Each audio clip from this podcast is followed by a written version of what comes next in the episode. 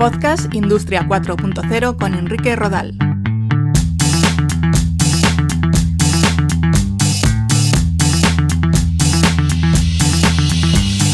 Tal? Un saludo, bienvenidos a un nuevo episodio de Podcast Industria 4.0. Si queréis saber más sobre la industria avanzada y la transformación digital, os invito a leer mi libro Industria 4.0, Conceptos, Tecnologías Habilitadoras y Retos. Lo tenéis disponible en formato físico y ebook en Amazon. En este capítulo os quiero explicar las diferencias entre FOG, Edge y Cloud Computing. Vamos a ello.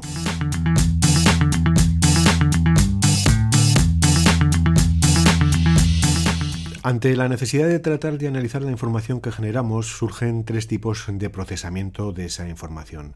Cloud Computing, Fog Computing y Edge Computing. El Cloud Computing o la computación en la nube es un conjunto de tecnologías que permiten el acceso remoto a software, almacenamiento de archivos y a procesamiento de datos, generalmente por medio de Internet. Es, por tanto, una alternativa a nuestros ordenadores personales o a servidores locales. Podemos ejecutar diferentes tipos de programas sin la necesidad de instalarlos localmente en nuestros ordenadores gracias a la conexión a la red. También podemos almacenar información. Centrándonos en su uso más industrial, se podría decir que es un servidor remoto al que estamos mandando los datos que generan nuestros procesos y esos datos pueden ser tratados en esos servidores mediante software o algoritmos de inteligencia artificial. El último paso es que ese software o esa inteligencia artificial nos remita un informe con las conclusiones que ha sacado del análisis de esos datos. Fog Computing o computación en la niebla se define como nodos de procesamiento previos a mandar toda esa información a la nube. El principal objetivo sería reducir el flujo de información y quedarse tan solo con los datos que aporten valor de una manera inmediata. Podríamos hablar de centros de datos cercanos en los que el usuario procesa la información de manera inmediata. Una empresa puede generar millones de datos al día de sus diferentes máquinas, robots y dispositivos IoT o sensores, pero no toda esta información es vital para que las máquinas sigan funcionando correctamente en tiempo real, así que solo se analiza y almacena un pequeño volumen. Esto permite análisis más rápidos al tratarse de menos datos. Y Edge Computing, eh, la computación en el borde, es el caso extremo de, de, computación o procesamiento local. El sensor, dispositivo o aparato que está recogiendo los datos tiene también capacidad para procesarlos y almacenarlos en tiempo real y poner en marcha una respuesta si fuese necesario. La clave es la latencia, el tiempo que tarda en enviarse una señal desde el origen a la unidad de procesamiento o a otro dispositivo. Los datos, en este caso, se tratan localmente y generalmente no se almacenan, aunque podrían almacenarse si el dispositivo tuviese capacidad de almacenamiento y luego podrían exportarse o sacarse para una posterior consulta. Un ejemplo es un sensor que detecta que una máquina se recalienta y actúa. La principal diferencia entre la computación en el borde o edge computing y la computación en la niebla o fog computing se reduce al lugar donde tiene lugar el procesamiento de estos datos. Edge computing ocurre directamente en los dispositivos a los que están conectados los sensores o en un dispositivo que está físicamente cerca de dichos sensores. Fog Computing traslada las actividades de Edge Computing a los procesadores que están conectados a la red o al propio hardware de la red, por lo que pueden estar físicamente más lejos de los sensores y actuadores. En Edge Computing, los datos se procesan en el dispositivo o sensor en sí, sin ser transferidos a ninguna parte. Por tanto, por diferenciar estas tecnologías de manera lo más simple posible, Cloud Computing se podría definir como el envío de datos a servidores remotos para su tratamiento y análisis. Fog Computing sería el envío de datos para su tratamiento y análisis a servidores cercanos o locales. Jet Computing, el tratamiento y análisis de los datos de forma local en los dispositivos donde se originan.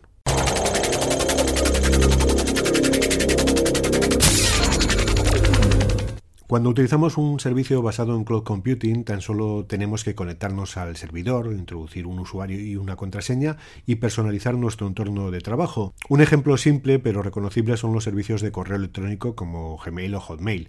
No tenemos nada instalado en nuestro ordenador, tan solo hay que entrar en la web, introducir usuario y contraseña y ya podemos trabajar. Esto mismo, pero en un grado más complejo, es cloud computing, la posibilidad de utilizar aplicaciones que no están instaladas en nuestro ordenador, que toda la información que gestionamos a través de estas aplicaciones quede almacenada en servidores remotos para su posterior acceso desde cualquier parte y adecuar este software a nuestras eh, preferencias. Los expertos hablan de diferentes tipos de soluciones de cloud computing según la implicación del cliente. Por una parte tenemos el modelo SaaS o software como servicio, es el que menor nivel de implicación tiene. Hablamos, como decíamos antes, de Gmail, Dropbox y servicios similares. Alquilamos el uso de una aplicación y los usuarios se conectan a ella a través de Internet, normalmente con, con un explorador web. Toda la infraestructura subyacente, el software y los datos de las aplicaciones se encuentran en el centro de datos del proveedor. El proveedor de servicios administra el hardware y el software y con el contrato de servicios adecuado garantiza también su, disponibilidad y la seguridad de la aplicación y de sus datos. SaaS eh, permite que una organización se ponga en marcha y pueda ejecutar aplicaciones con un costo inicial mínimo. Luego tenemos PaaS o plataforma como servicio, que es el punto donde los desarrolladores empiezan a crear sus propias aplicaciones que se ejecutan en la nube. En este caso, su única preocupación es la construcción de la aplicación, ya que la infraestructura la da la plataforma. Los servicios PaaS se alojan en la nube y los usuarios pueden acceder a ellos simplemente a través de su navegador web. Por ejemplo, muchas empresas tienen servicios PaaS vinculados con la inteligencia artificial para el análisis de sus propios datos. Por último, el modelo IaaS, infraestructura como servicio, es un aquí es un tercero quien proporciona una infraestructura de, de, TI altamente automatizada y escalable.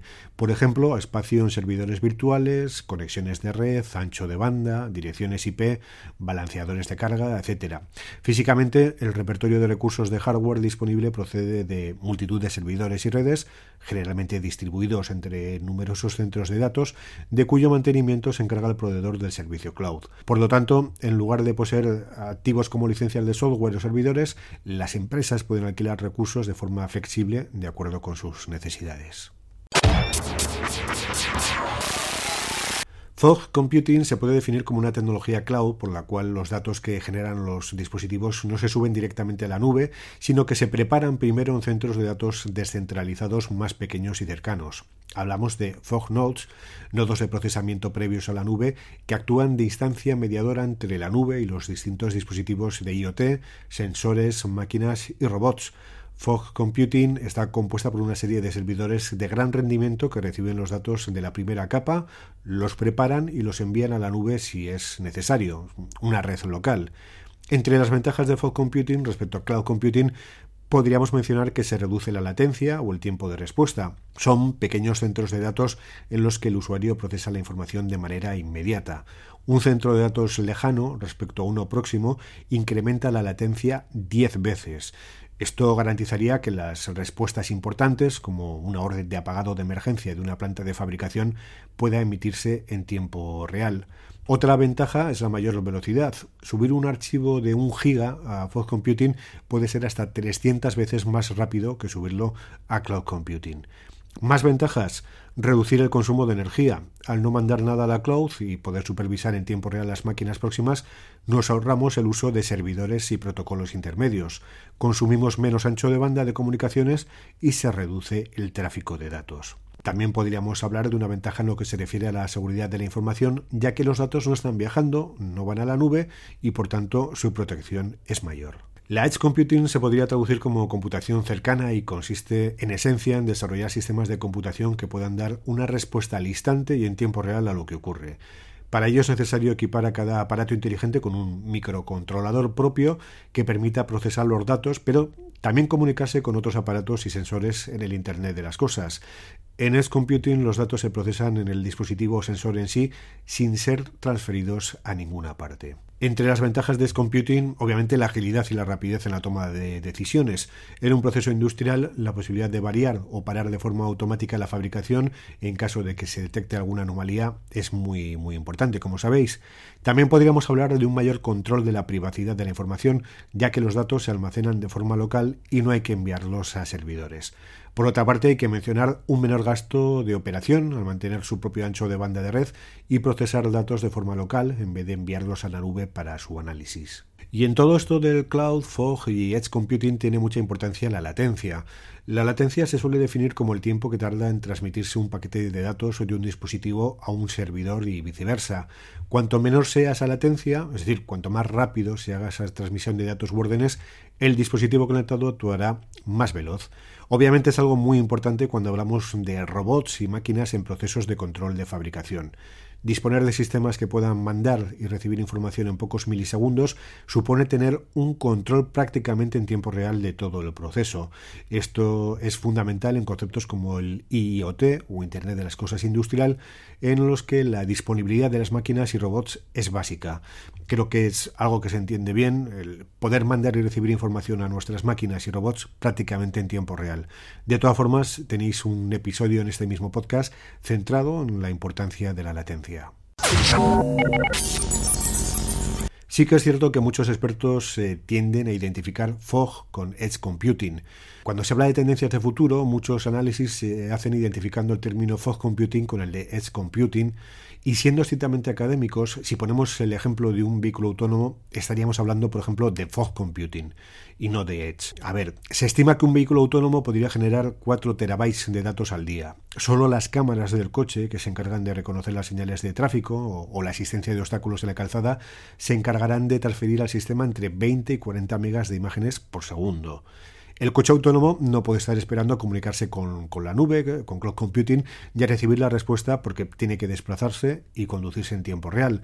Todo ese proceso de análisis de datos hay que hacerlo en tiempo real y de manera local. Pero imaginaos que circulamos con un vehículo de este tipo que está dotado de radares, de LIDAR, de visión artificial o GPS, entre otras tecnologías. La cámara de visión artificial detecta la presencia de una persona en la calzada pero no es la cámara la que toma la decisión de que el coche se pare. La cámara envía la información a la unidad central de procesamiento del coche que se alimenta no solo de la visión artificial, sino de las tecnologías antes mencionadas, eh, radares, sistemas inerciales, LIDAR, GPS, etc. En base a toda la información recogida, es la unidad central la que decide parar el coche. Por tanto, hablaríamos de fog computing o un sistema de sensores y dispositivos interconectados a un ordenador central pero que no tienen esa capacidad edge de tomar una decisión por sí mismo, en este caso el caso de la cámara. ¿no? Con todo, os encontraréis muchos ejemplos en los que os dirán que el máximo paradigma del edge computing es el, el vehículo autónomo. Otro ejemplo son los aparcamientos inteligentes de las ciudades. Cuando una plaza de aparcamiento queda libre, un sensor se ilumina o lanza una advertencia visual o sonora. El hecho de iluminarse es un ejemplo de edge computing, ya que el sensor actúa, pero si queremos que esa información llegue, por ejemplo, a una aplicación para móviles, deberemos de transmitir ese dato de forma rápida, en tiempo real, por lo que pasaría a convertirse en una aplicación de fog computing. Si no nos importa tanto la rapidez a la hora de transmitir esa información y lo único que queremos es realizar un estudio de analítica de datos para no sé, saber a qué horas hay una mayor cantidad de espacios de aparcamiento libres y en qué zonas, nos bastará con enviar y tratar la información con una solución cloud computing. Espero que estos ejemplos os hayan servido para clarificar en qué consisten FOG, Edge y Cloud Computing. Gracias por vuestra atención y os esperamos con más noticias y podcasts en www.podcastindustria40 Un saludo.